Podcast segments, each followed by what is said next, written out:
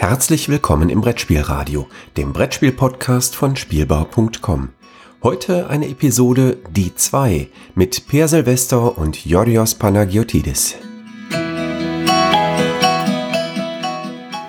Herzlich willkommen zu einer neuen Folge von Die 2, ein Podcast über Spiele, über zwei Spiele, über zwei zufällige Spiele, die wir aus unseren Sammlungen gezogen haben und über die wir jetzt sprechen werden. Wir, das bin ich, Georgios Panagiotidis, und natürlich der Allwissende, der Allessehende und einen Großteil der Spiele, über die wir sprechen werden, besitzende Per Silvester. Hallo Per. Na, zumindest 50 Prozent der Spiele besitze ich auf, besitzen wir auf jeden, besitze ich auf jeden Fall. Ja, wir, wir haben ja auch Überschneidung, von daher, ne? Ja, ja. Ja, ja. Die heute haben, das wird sich noch rausstellen. ich, ich halte es für un also ich, ich bin mir recht sicher, dass, äh, dass das Spiel, das ich, äh, über das ich sprechen werde, also welches der, der Zufallsgenerator für mich ausgewählt hat. Der Zufallsgenerator, wie natürlich jeder weiß, heißt Birmingham, äh, benannt nach einem Schnitzel. Jedenfalls, äh, das besitzen wir, glaube ich, beide, dieses Spiel. Also das Spiel, nicht das, das Schnitzel. Das Schnitzel. Nee, nee. wir besitzen nicht das gleiche Schnitzel, nachdem der Zufallsgenerator benannt ist. Das wäre doch albern. Und wenn wir eins nicht sind in diesem Podcast, dann ist das albern. Ja. Es ist eine sehr ernste Angelegenheit heute. Guti, ähm, also ich freue mich darauf, über mein Spiel demnächst zu sprechen, aber wir fangen mal wie immer mit deinem Spiel an. Was hat denn Birmingham für dich ausgesucht? Also ich, Birmingham hat, hat tatsächlich einen, ich sag mal, modernen Klassiker gemacht. Ich nutze dieses Wort oder diese Wortkombination ja nicht, nicht, nicht oft. Ja, ja. Also im Gegensatz Teil mich ärgert, ja, wenn man, also ärgert ist zu viel gesagt. Nerven vielleicht auch schon fast. Aber ich finde es immer ein bisschen Empört. merkwürdig, wenn die Leute, mich finde es ja, ich finde es ich find's immer etwas lustig, wenn jemand ein Spiel, das gerade rausgekommen ist, das ist ja total der Klassiker oder letztes Jahr rausgekommen ist, Alte Kamelle, das ist ja schon zwei Jahre her. Das ist ein echter Klassiker, nur weil es gut ist. Es kann auch ein gutes Spiel sein, ohne es ist ein Klassiker, gleich ein Klassiker Das ist wahr, das ist wahr. Ja, also es ist so, es ist ein bisschen halt immer schon, oh, es ist Top 10 aller Zeiten. Es, hm. Platz 1 ist Billy Elliot. Naja, ähm, nee, Billy Elliot, scheiße, lieber nicht. Keine Ahnung. Ähm, egal. Das war ein schönes also, mein Spiel ist ein, genau. Mein ähm, Spiel ist ein wirklich moderner Klassiker von 1997 Okay. Wir haben damals auf dem zweiten Platz des Deutschen Spielepreises und ähm, war das 124. Spiel, was bei Boardgame Geek eingetragen wurde. Ich habe jetzt keine das, Zeit nachzuschauen. Nein, das ist immer ganz lustig. Das erste, also weil die Nummer, die sind ja durchnummeriert. Und hm. als, als sie Boardgame Geek gemacht haben, hat der, haben die Admin damals eher ihre eigenen Spiele eingetragen. Und das erste Spiel war die Macher berühmterweise. Und Ursuppe hatten sie damals auch. Das ist mein Spiel heute. Ursuppe, okay. Das habe ich Von, sogar mehrmals gehört und zweimal sogar gesehen und nullmal gespielt. Ah, okay. Also Ursuppe ist ein Spiel von Doris und Frank Spiele. Äh, ein Kleinverlag. Mhm. Und ähm, Doris Matthäus und Frank Neste sind auch die beiden Autoren. Mhm. Und äh, der, das ist ja gesagt, ein kleiner Verlag ist damals, warum ist es ein Klassiker, warum ein moderner Klassiker? Damals ist es halt eingeschlagen, weil es tatsächlich ein sehr thematisches Spiel war. Da komme ich gleich noch zu. Mhm. Und, Spielt in der Küche. Aber mit so, einer Schweizer Küche. Nee, in der Ursuppe tatsächlich. äh, spielt ein Spieler spielt ein Möben.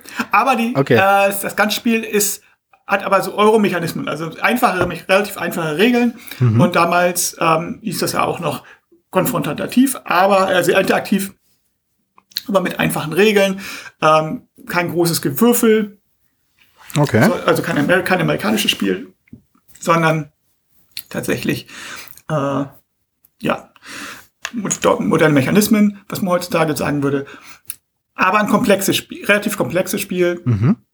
Aus damaliger Sicht vor allen Dingen. Das gab es eigentlich fast nur bei kleinen, bei Kleinverlagen. Ja.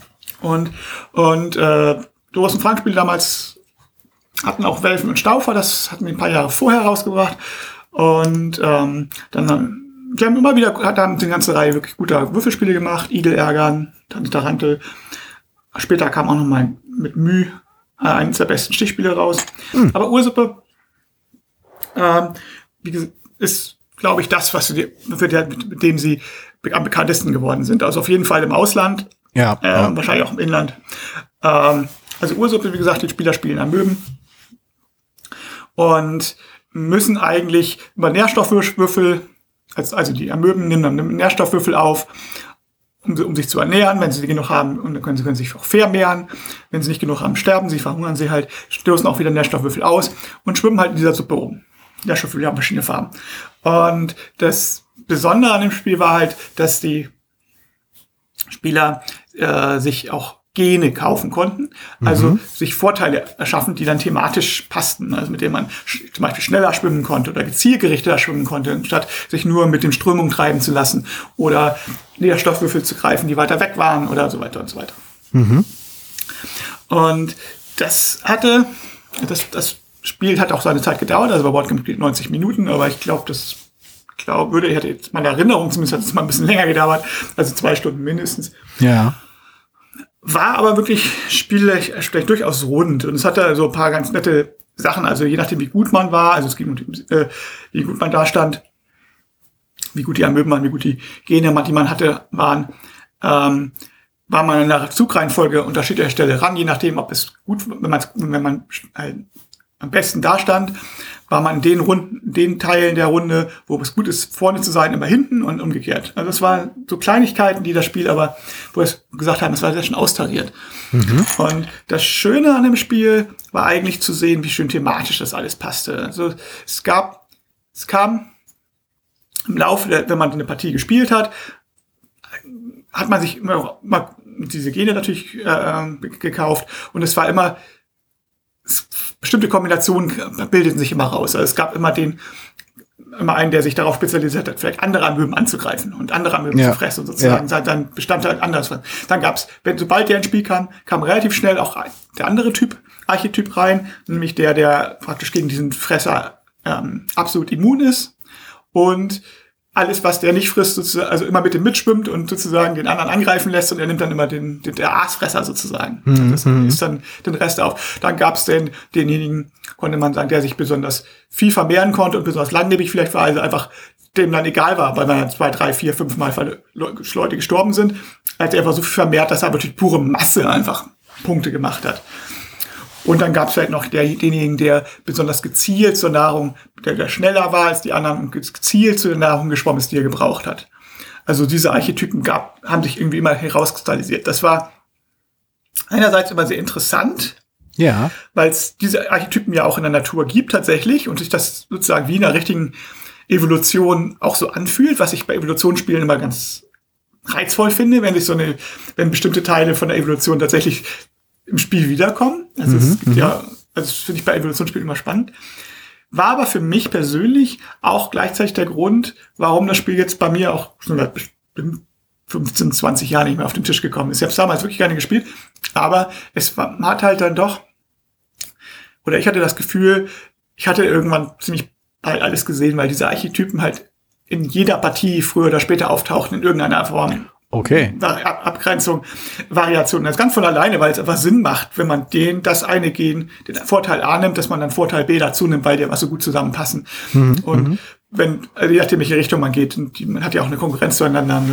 Also, und dann, ähm, ähm, steigert, also äh, hebt sich das Spiel dann nicht an auf so ein Niveau hoch, dass man quasi äh, mit der Erfahrung der, der Optionen quasi vorausplant, was der Gegner tun wird und versucht dem entgegenzuwirken. Also quasi das, das ich nenne es mal Metaspiel, auch wenn es nicht so richtig passt, äh, dass das quasi immer stärker entwickelt wird?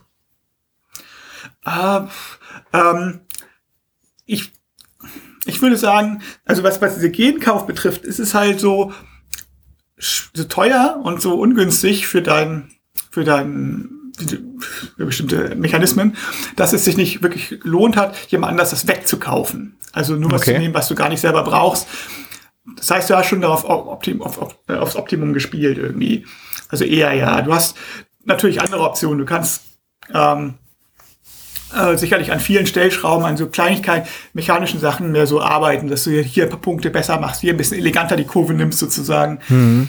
Oder hier so ein bisschen schnittiger agierst. Ähm, bisschen besser zusammenrechnest, bisschen früher, etwas, etwas früher kauft oder etwas später kaufst, das Timing besser macht. Aber das sind äh, dann ja eher so mechanische Sachen. Also es hat mich da nicht hm. ganz so gereizt. Also diese, diese Kleinigkeit, diese also bei anderen Spielen, die vielleicht mechanischer sind, hört mir erstmal nicht so gestört. Aber hier ist es für mich das erste Linie, das Spielprint, das Spielgefühl, das Positive an dem Spiel für mich persönlich ist halt dieses thematische und dieses Schöne, wie diese Amöben darum sich bewegen und, Ja, ja. und äh, sich entwickeln im Laufe der Zeit. Ja, ich mag Evolutionsspiele halt sehr. Wie würdest du es Ähm, denn, äh, wie würdest du es denn so äh, vergleichen mit, also die anderen zwei Evo- Evolutionsspielen, die ich, von denen, die mir so einfallen und die ich auch tatsächlich gespielt habe, äh, Evolution und äh, Eminent Domain. Wobei, Äh, ja. Eminent Domain habe ich tatsächlich nicht gespielt, Ach so, das kann ich okay. nicht vergleichen. Äh, Evolu Evolution, das, meinst du wahrscheinlich das von Schmidt-Spiele? Genau, genau. denke ich. Äh, was vor Evolution Origin of Species hat. Also, dies, das ist halt, diesen variabler. Also, das ist Aha. halt das, der Vorteil. Deswegen finde ich die tatsächlich fast besser. Es gibt mehr Kombinationsmöglichkeiten und du kannst ja zusätzlich zu dem, du kannst ja auch dich besonders groß machen da oder besonders einfach große Herde spielen und die dadurch, dadurch schützen zum Beispiel. Und äh, es weiß gar nicht, ob es mehr Gene gibt, genau, aber dadurch hast du mehr Kombinationsmöglichkeiten, die möglich und die sinnvoll sind. Ja, ja, ja. Deswegen haben die meiner Meinung nach mehr, mehr also für mich persönlich mehr Wiederspielreiz, sind sie dann auch noch ein bisschen knackiger, glaube ich. Ich meine, für Ursuppe gab es später tatsächlich irgendwann auch mal eine Erweiterung. Mhm. Also das Problem ist, ich habe sie nur einmal gespielt. Also die Erweiterung hatte ähm, neue Gene Ja. und vor allen Dingen ist mir aber nur im Gedächtnis geblieben, weil sie halt das auf bis zu sechs Spiele erweitert hat und das war eine ganz blöde Idee. Ja, weil ja, Ähm, also die Downtime war so hoch. Also ich, das Hm. haben wir einmal gespielt, ja, ich habe hab, fünf Stunden gespielt oder so und das man hätte eigentlich zwei hätten irgendwie echt festspielen können, während die, wenn man nicht dran ist. Also Hm. das war einfach total blöd und deswegen sind mir die, das hat sozusagen das überschattet, deswegen habe ich jetzt nicht genau, wie weit die Gene, äh, wie, wie gut die Gene waren. Hm. Es gab auch bei Ursuppe später einen Nachfolger namens Urland, was Okay. äh, sozusagen thematisch passte, aber spielerisch halt ein Mehrheitenspiel war. Und da war es, das war halt dann, fand ich halt eine Ecke abstrakter und deswegen hat, also gab es auch Gene, wo man sich verbessern konnte und so weiter.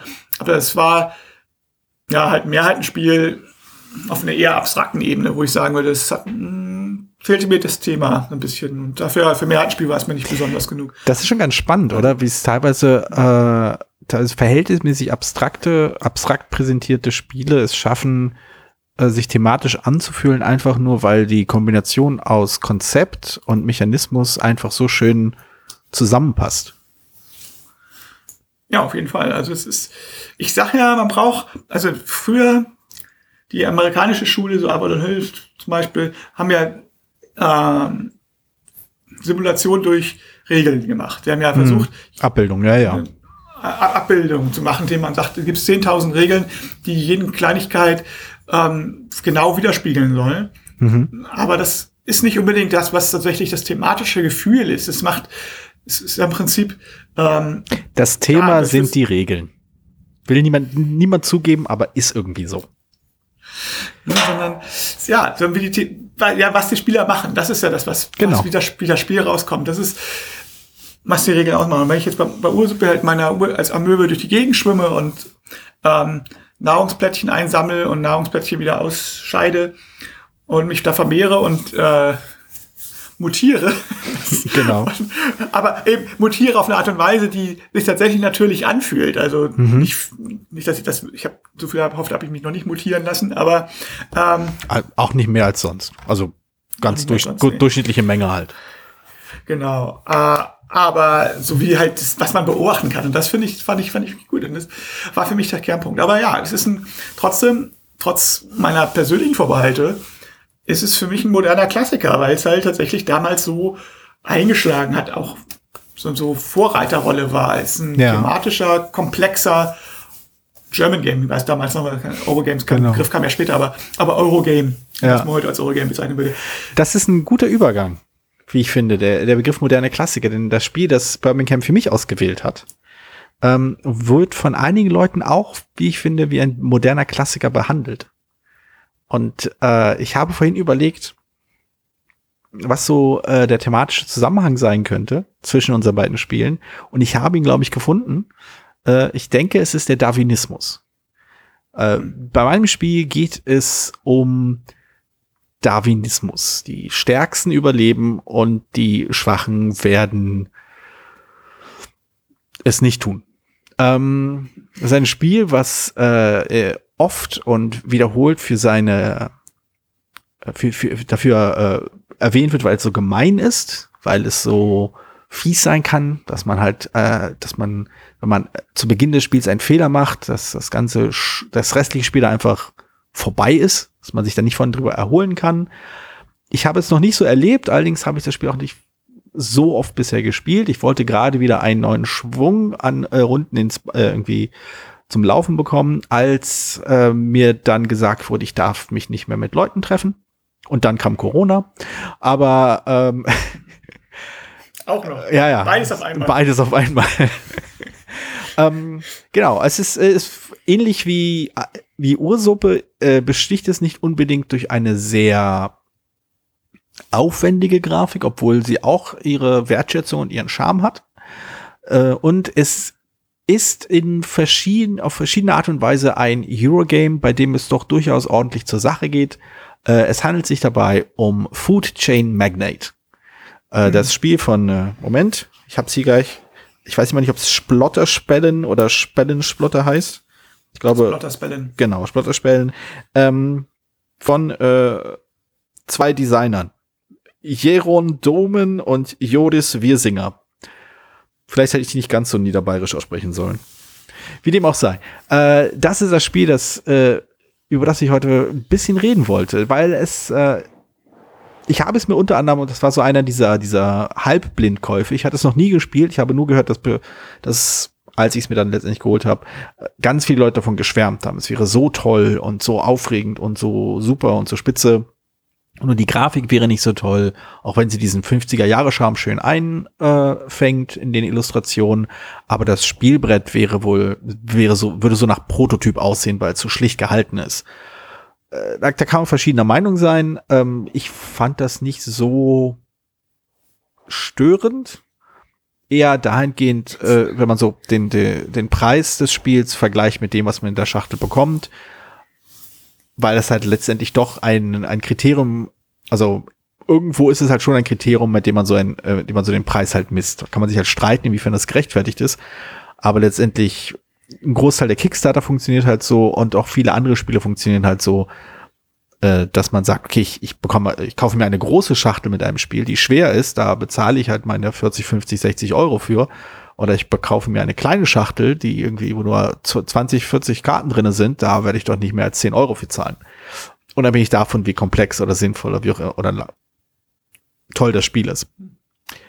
Ja, jedenfalls Food Chain Magnet wird, äh, ist dafür bekannt, dass es gemein ist. Und das ist zum Beispiel so, ein, so eine Eigenschaft, die ich schwierig finde. Weniger das Gemeinsein als einfach nur, ich verstehe nicht ganz, warum dieses Spiel als gemein bezeichnet wird. Denn ich habe halt den Eindruck, es ist ein Spiel, bei dem Entscheidungen halt Konsequenzen haben und man die Konsequenzen zu einem gewissen Grad einschätzen kann und abschätzen kann. Und dann geht man halt ein Risiko ein. Und manchmal klappt das Risiko und manchmal klappt es halt nicht. Und das also, finde ich noch nicht gemein. Ich weiß auch nicht. Ich weiß auch nicht, ob, das, ich, als ich, ob ich Foodshine als gemein bezeichnen würde, als vielmehr als brutal. Ja, okay. Also, es, es, es, klingt zwar ähnlich, ist aber dann doch in diesem Zusammenhang doch eine komplett andere Bedeutung. Okay, bitte, bitte. Also, also ich denke, dass brutal einfach besser, also brutal in dem Sinne, das ist ja nicht nur, ja, wie du schon sagtest, es verzeiht wohl keine Fehler. Also es ist wirklich, wenn du nicht von vornherein, du, es gibt ja Spiele, es gibt das Gefühl, und das ist auch tatsächlich so, wenn du nicht von vornherein nicht, das, nicht, nicht weißt, was du tun möchtest mhm. und nicht vorausplanst und ähm, sondern erstmal ein bisschen rumprobierst, wie du es vielleicht bei anderen Spielen machst, das ist ein Bauchspiel. Jemand anders tut das nicht oder hat, tut das auch und macht es mal besser als du. Ja. Dann kann es halt passieren, dass du dich selber in eine Position bringst, von der ganz klar ist, dass du kein Bein auf dem Boden kriegst. Mhm, und mhm. das ist brutal. Also es ist nicht nur, es verzeiht nicht nur keine Fehler, sondern wenn, wenn du einen Fehler machst, dann lässt es dich das auch ganz schön lange wissen und ist dann auch nicht schnell vorbei oder so, sondern es ist wirklich, äh, du wirst dann an den Pranger gestellt und gesagt, ey, wie blöde war das denn, was du gemacht hast? Das sollst jetzt, du sollst mal ordentlich richtig oh. leiden, weil du diesen blöden Fehler gemacht hast. Uiuiui, ui, ui. das, da gibt's ja sehr viel zu entpacken aus dieser Aussage. Aber ja, ich, ich, äh, also ich stimme dir auf jeden Fall zu, das ist halt, also diese, diese Unterscheidung mit der Brutalität, dass wenn du halt eine Entscheidung erstmal gefällt hast, dass es sehr schwer ist, daraus zurückzukommen. Ich fand, äh, das Beispiel, was du genannt hast, war, glaube ich, sehr treffend, dass wenn du nicht weißt, wenn du kein Ziel vor Augen hast, äh, und jemand anders schon, da wird, ist es sehr wahrscheinlich, dass die Person mit dem Ziel besser abschneiden wird als du. Ähm, ich denke, also ich, zwei Einschränkungen würde ich da halt einbringen. Zum einen bin ich halt ein fester Vertreter davon, dass ein Spiel nicht zwingend bis zu seinem logischen Ende zu Ende gespielt werden muss, wenn das logische Ende deutlich absehbar ist. Und gerade bei Food Chain Magnet gibt es halt solche Momente, wo jemand mit einem Zug so immens viel Geld scheffeln kann, ähm, dass man merkt, okay, der wird jetzt diese Runde und wahrscheinlich auch nächste Runde und wahrscheinlich noch übernächste Runde äh, unglaublich viel Geld aus der, äh, irgendwie in seine in seine äh, Betriebskasse ziehen und alle anderen werden es nicht tun, dass ich es nicht für zwingend nötig erachte, das Spiel noch drei, vier Runden weiterzuspielen. Es was ich gesehen habe in meinen Runden, was mir, was ich sehr interessant fand, was vermutlich mit erfahreneren Spielern nicht mehr so häufig passiert, äh, ist, dass jemand es irgendwie schafft, einen tollen Zug zu machen, der genau diesen riesigen Geldfluss dann umschwenkt. Und das finde ich halt ähm, interessant. Das macht das Ganze auch ein bisschen dynamisch und es macht auch äh, irgendwie, das hält einen so ein bisschen an der Stange, was so die, was so den, die Spannungskurve angeht ich weiß nicht, inwiefern ich das in die Nähe der Brutalität stellen würde. Aber es ist halt durchaus möglich, dass man bei dem Spiel, weil sie eine tolle, seine, seine Geldscheffelmaschine aufgebaut hat mit seinen Angestellten und mit der Produktion und jede Runde bekommt man das von dem und das von jenem. Und dann platziert ein Spieler ein kleines Plättchen irgendwo.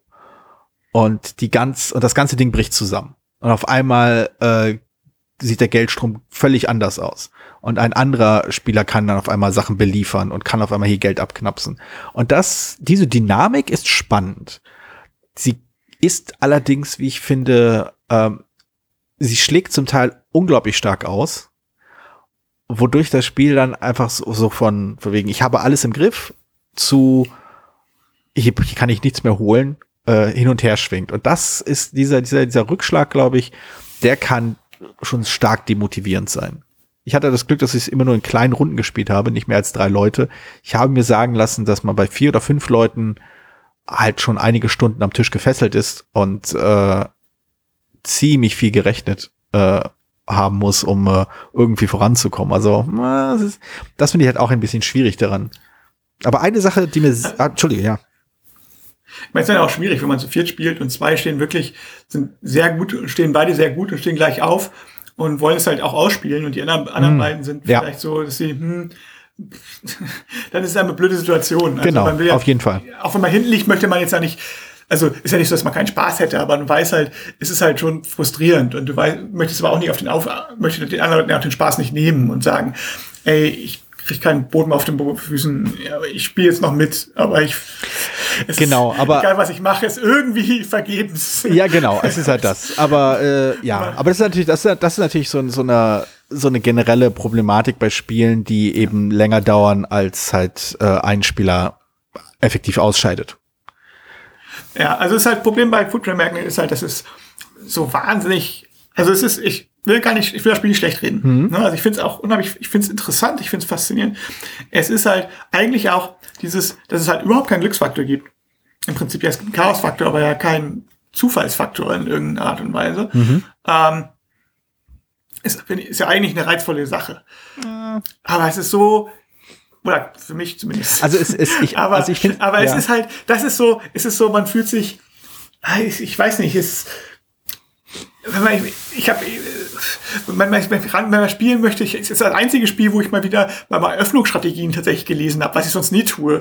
Einfach, weil ich, weil ich so, gesagt, ich muss zumindest mal die ersten zwei Züge so auf irgendwas hinspielen, ja. damit ich, weil sonst weiß ich genau, dann habe ich einfach die Angst, dass ich so einen großen Bock schieße gleich am Anfang, dass ich, dass die ganze Zeit, es ist, und das, Also es hilft, Weiß es ich hilft nicht, da so, un macht mir so ein bisschen, versäuert mir das so ein bisschen. Also, so, Also es, ich kann sagen, äh, aus Erfahrung, es hilft, das Spiel mit Leuten zu spielen, die genauso unfähig sind wie man selbst oder genauso unerfahren wie man selbst.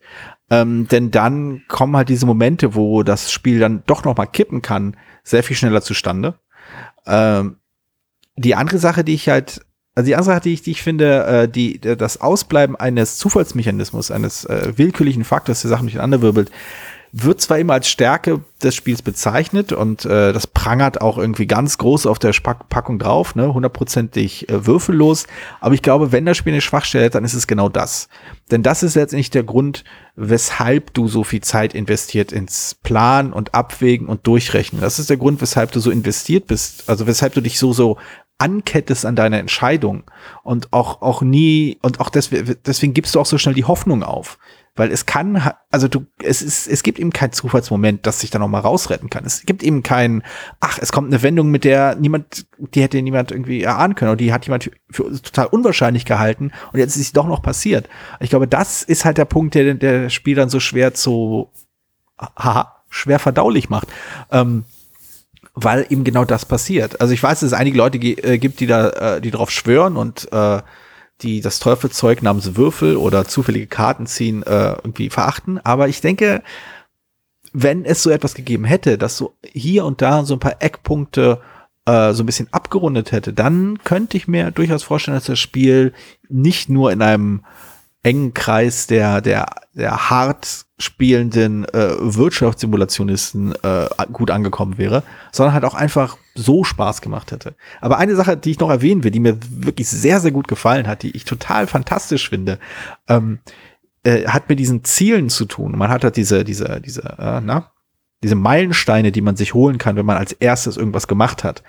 Und äh, einige dieser Meilensteine geben einem Fähigkeiten, die so Grundpfeiler der Spielmechanismen total auf, also wirklich maßgeblich verändern. Also ich denke jetzt an diese, an die, äh, an die Werbekampagnen. Es gibt da einen, einen der Meilensteine, die man sich holen kann, ist, sind die sogenannten unendlichen Werbekampagnen. Normalerweise dauern Kampa dauert eine Werbekampagne eine bestimmte, eine bestimmte Anzahl an Runden und danach, also eine Werbekampagne ist halt die Art und Weise, wie man ähm, Nachfrage nach einem Produkt auslöst. Also die Leute wollen generell keine Cola, keine Pommes, keine Pizza oder keinen Burger kaufen, äh, es sei denn, sie bekommen Werbung vorgesetzt. Und dann wollen sie das machen. Und dann sind sie auch gewillt, äh, Geld auszugeben. Und das bedeutet dann, erst kann können die Mitspieler irgendwie Geld machen. Dadurch, dass sie halt nur zeitweise laufen können, hat das, hat das zur Folge, äh, dass man nach zwei, drei Runden sagen kann, okay, die Werbekampagne ist durch, jetzt kann woanders eine Werbekampagne starten. Aber einer Meilensteine gibt halt eben diese endlosen Werbekampagnen. Und die verändern den Aufbau des Spielbretts grundlegend. Denn auf einmal gibt es halt einen festen Quell, eine feste äh, Nachfrage, die immer da sein wird, die jede Runde gestellt wird und ähm, auf die man sich verlassen kann und auf die man setzen kann. Und dadurch, dass die Positionierung des eigenen Geschäfts und des Ortes, wo diese äh, Werbekampagne Auswirkungen hat, so ausschlaggebend sind, finde ich, also ich finde es halt einfach total spannend, dass diese äh, Macht quasi in Spielerhände gegeben wird. Also normalerweise wirst du in einem Spielbrett sagen, okay, das ist ein wichtiger Punkt hier im Nordosten, hier im, Zen im Zentrum des Spielbretts ist ein wichtiger Punkt. Aber es gibt so wenig Spiele, die sagen, okay, einer der Spieler wird irgendwann, wer als erstes, was ich, die, äh, diesen, diesen einen Ort erobert hat, der darf entscheiden, wo überall die wichtigen, punkteträchtigen Orte auf dem Spielbrett sind, um die alle kämpfen werden. Und da, quasi diese Entscheidungsgewalt in die Hände von Spielern zu legen, ist halt beeindruckend. Also das Also macht ich halt find's super spannend. Also ich, das, das finde ich immer cool, wenn es, also ich sage jetzt, Shootshine Magnet hat viele wirklich interessante Sachen und ich bin nicht sicher, ob es ein Spiel für mich ist, aber gerade was du meinst, also ich finde es immer interessant, wenn ein Spiel sich traut, also wirklich richtig starke Vorteile zu geben. Mhm. Man ist so gewohnt, Vorteile zu haben, okay, plus ein Stein, plus zwei ja, ja. Holz, ein 3-1-Wechselkurs statt ein 4-1, 4-2-Wechselkurs oder so. Es oh, ich darf ein Schiff auf ein Feld weitersetzen. Aber dass du etwas komplett, was, was du das das Spielen komplett veränderst oder dass du was machen kannst, was sonst gar nicht möglich ist oder was nicht mehr andenkbar ist, das finde ich reizvoll. Es ist natürlich super schwer, das in einem Spiel einzubauen, ohne das Spiel kaputt zu machen. Und Ah, das zu ausbalancieren. Cosmic Counter ich glaube tatsächlich, und ich glaube, ein Grund, warum das Future Magnet hingekriegt hat, Ja. Äh, obwohl es anders als bei Cosmic Encounter. Ah, das ist ein- grandios. eben kein Verhand Eins der besten Spiele aller Zeiten. ist. Ja, aber es ist ein Verhandlungsspiel. Funktioniert es nicht. Warten wir mal, warten wir mal, ist warten wir mal bis der Zufallspro Zufallsgenerator Cosmic Encounter mal äh, vorschlägt. Dann schauen wir mal, was für ein Spiel das ist.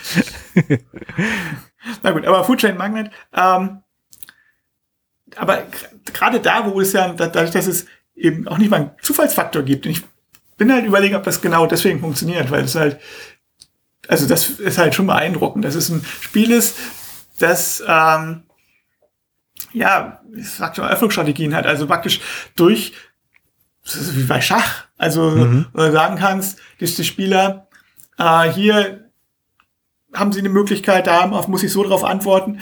Aber tatsächlich, wahrscheinlich, ich bin jetzt kein Spezialist für Foodchain Mengen, wahrscheinlich schon fast tatsächlich das, was 3D-Schach am dichtesten kommt. In dem Sinne, dass es, dass es nochmal eine Ebene mehr durch diese komplexen, plötzlichen spielbrechenden Eigenschaften, durch diese, durch, dadurch, dass auch mehr Mitspieler da sind, natürlich ist natürlich Chaos auch ein bisschen größer. Genau.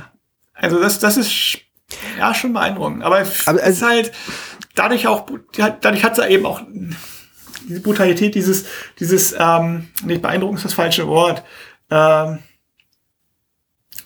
naja, dass man halt sich so unterlegen fühlt schnell. Also es ist dieses, Genau. Das ist, oh, das ist ein ganz schön großer Happ, ganz schön großer Happen, der da ist, Hm. damit ich da essen muss.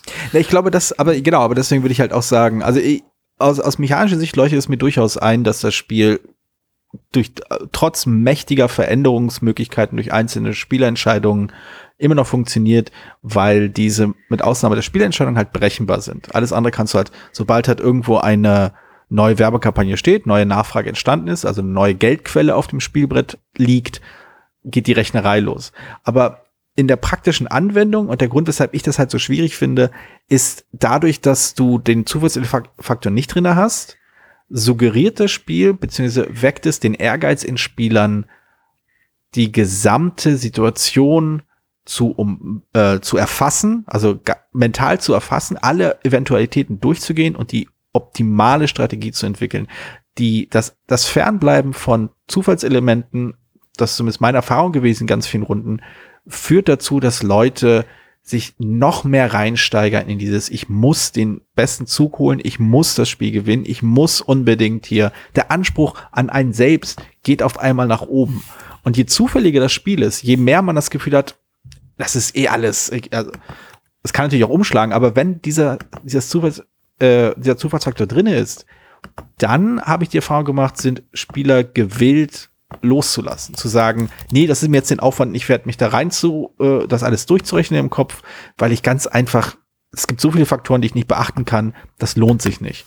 Und das macht das Spiel halt spielbarer, das macht das Spiel halt flüssiger und das macht die, meine Erfahrung zumindest, meine Beobachtung, das macht das Spiel dann auch irgendwie zu, zu etwas, wo man eben nicht das Gefühl hat, wo man auch das Gefühl hat, es ist viel passiert und ich wurde total aus der Bahn geworfen, aber nächstes Mal klappt's vielleicht. Nächstes Mal fallen die Karten vielleicht so, wie ich sie haben will.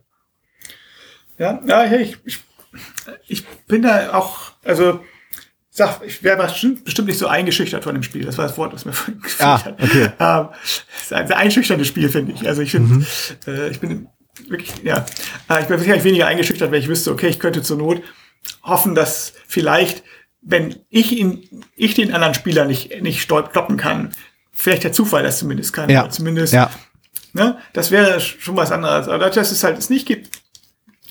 Ähm, andererseits macht es natürlich das Spiel auch besonders. Also es ist, da die meisten Spiele ja, so- ich verstehe deinen Punkt absolut und ich wäre sicherlich, ich denke, dass es ähm, ja auch damit zusammenhängt, eben weil es so einschüchternd ist, aber eben weil ich keinen Glücksfaktor habe, deswegen denken die Leute so nach. Wenn es locker, wenn es äh, sich insgesamt lockerer spielen würde, würde es trotz fehlenden Glücksfaktor nicht so lange dauern oder nicht so viel gerechnet werden, weil ja, das Spiel halt wirklich, wie ja schon sagte, ist ähm, brutal und einschüchternd und alles. Aber es ist, glaube ich, auch das, was die Leute, weil es dadurch hebt es aber auch durch, durch ein Spiel raus, weil so ein Spiel gibt's ja kaum noch auf dem aktuellen Markt. Das, ist, das Spiel traut sich das, muss man sozusagen. Ob, das, ob wir das jetzt gut finden, ist. Ich, ich, ist ich was- weiß nicht, ob es sich was traut. Also, also ich habe also ich hab nicht den Eindruck, dass das, äh, dass der Markt solche Spiele nicht hat. Da gibt's immer noch eine Menge. Es ist, glaube ich, einfach so, dass der Markt äh, oder quasi die, die, die kaufkräftigen Gruppen in dem Markt einfach nicht so großen Wert auf, so, auf solche Spielerfahrungen legen. Das ist, glaube ich, also ich glaube, diese Spielerfahrung ist schon, ist schon eher ein Randgruppenphänomen. Und in, in dieser, Ja, in dieser, Fall. in dieser Extremform auf jeden Fall. Aber ähm, ja, also vielleicht, also ich glaube, die Lösung ist vielleicht, dass es eine, eine Familienedition von Food Chain Magnet geben sollte. Ich glaube, Also ich, dass das. ich hatte mal darum, ich hatte mal gewitzelt, dass Food Chain Magnet vielleicht das, ähm, das beste Spiel ist, was ich vielleicht nie wieder spielen werde. Äh, ich vermutlich auch, aber ich will es gerne spielen, also mit den Leuten aus meiner Runde. Ich, ich würde mich zum Beispiel nicht trauen, das mit Leuten zu spielen, die ich nicht so gut kenne. Einfach nur, weil gerade halt diese Momente, wo es halt eben, wo es diese starken Umschläge gibt, also wo es halt stark ausschlägt in die eine oder andere Richtung, das kann einfach die Stimmung kaputt machen. Und da habe ich ehrlich gesagt, da spiele ich das lieber mit Leuten, die in der Lage sind, äh, quasi abzu, das, sowas abzufedern. Also nicht nur selbst, sondern auch für andere. Also heißt, Ich meine, es ist komisch, wenn ich, wenn ich, ich, ich sage immer so, ah, ich bin, ja, wie ich schon gesagt habe, ich bin ähm, eingeschüchtert von dem Spiel. Aber wenn ich darüber rede, oder auch da finde ich Reihe habe ich immer einen großen Reiz, selbst als ich, Ja. als selbst wenn ich, wenn ich, wenn ich die, über die Erweiterung gehört, ähm, als die Erweiterung rauskam, oder zumindest besprochen wurde bei den großen englischsprachigen Rezensionsseiten, Ja. Podcasts und so, hatte ich schon so, ah, das klingt, das klingt so viel, ist halt so viel Cooles dabei, wo man denkt, oh, das ist eine coole Idee, oh, das ist auch eine nette Idee. Ich werde also ich, ist praktisch ausgeschlossen, dass ich mal spiele mit, mit Erweiterung, geschweige, weil ich nicht mal weiß, ob ich es überhaupt noch mal, überhaupt mal spiele. Ja, noch mal.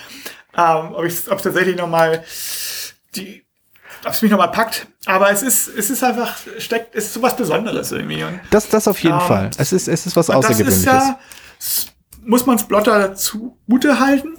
Um, also bevor, ja, es läuft schon wieder lang, die Serie. Ja, aber sehr. Ich möchte kurz noch mal zumindest sag mal, sagen, dass Splotter ja, da sich auch ein bisschen mehr gefangen haben. Nach, also sie hatten, die, die, die machen tatsächlich die Spiele, die, die haben einen ganz eigenen Stil. So. Und das Mhm. finde ich schon bewundernswert. Und ich habe nicht alle von denen gespielt.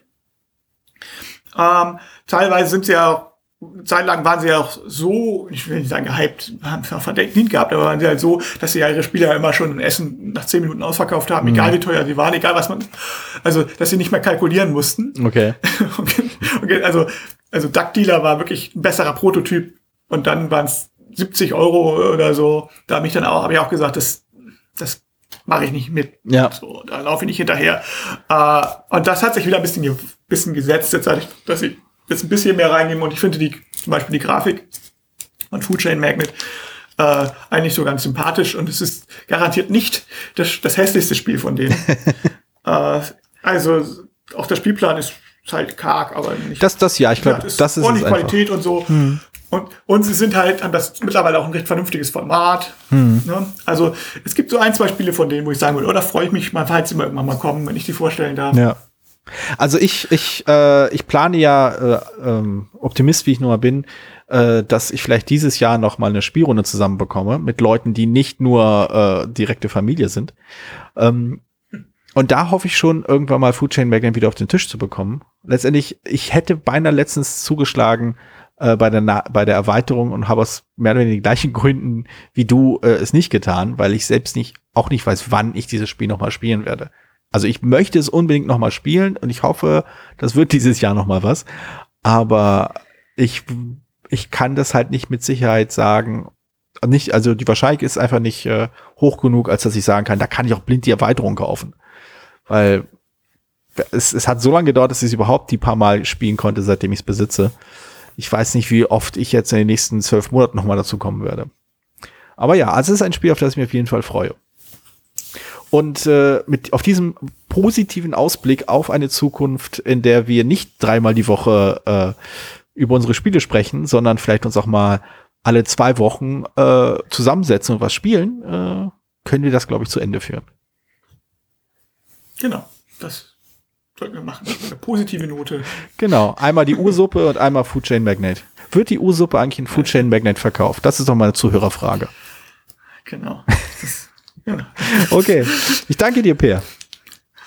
Ich danke dir. Bis dann. Bis dann. Jo, tschüss.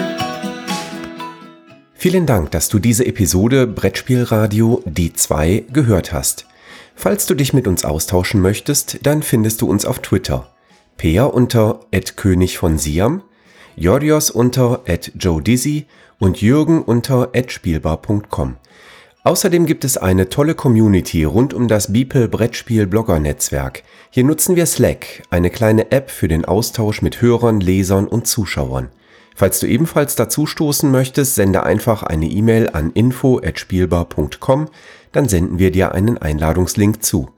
Bis bald, wieder hier bei Brettspielradio die 2.